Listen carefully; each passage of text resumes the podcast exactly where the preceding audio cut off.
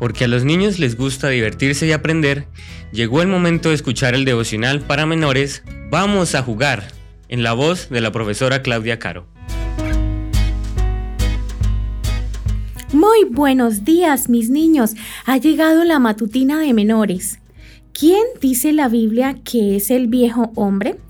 Respuesta A. Un hombre muy viejo. Respuesta B.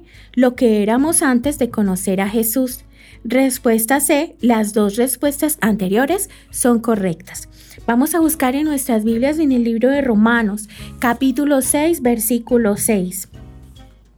Sabiendo esto, que nuestro viejo hombre fue crucificado juntamente con él, para que el cuerpo del pecado sea destruido, a fin de que no sirvamos más al pecado. ¿Te ha pasado alguna vez que acabas haciendo algo malo que no quieres hacer? Me refiero a que, por ejemplo, querías obedecer a tu madre o a tu padre, pero acabas contestando mal y desobedeciendo. ¿Por qué crees que acabaste haciendo algo malo cuando querías hacer algo bueno? La Biblia dice que en nuestro interior se libra una guerra cada día entre dos naturalezas. La vieja, esa que está llena de pecado, y la nueva, que es la que cada día se transforma con la ayuda de Jesús. Puede decirse que la naturaleza vieja es lo que la Biblia llama el viejo hombre, ese que controla a Satanás para que sigas portándote mal.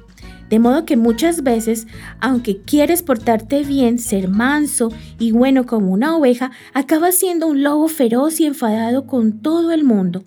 Tengo que decirte que eso nos sucede a todos los cristianos que queremos ser cada día como Jesús, pero el enemigo trata de que sigamos portándonos mal. Sin embargo, si le pides ayuda a Jesús, Él te ayudará a mantener el lobo dormido y a ser una ovejita feliz. Solo tienes que alimentar más a la oveja, el nuevo hombre, haciendo cosas que imiten a Jesús y no alimentar el lobo, el viejo hombre, haciendo cosas que ponen contento a Satanás.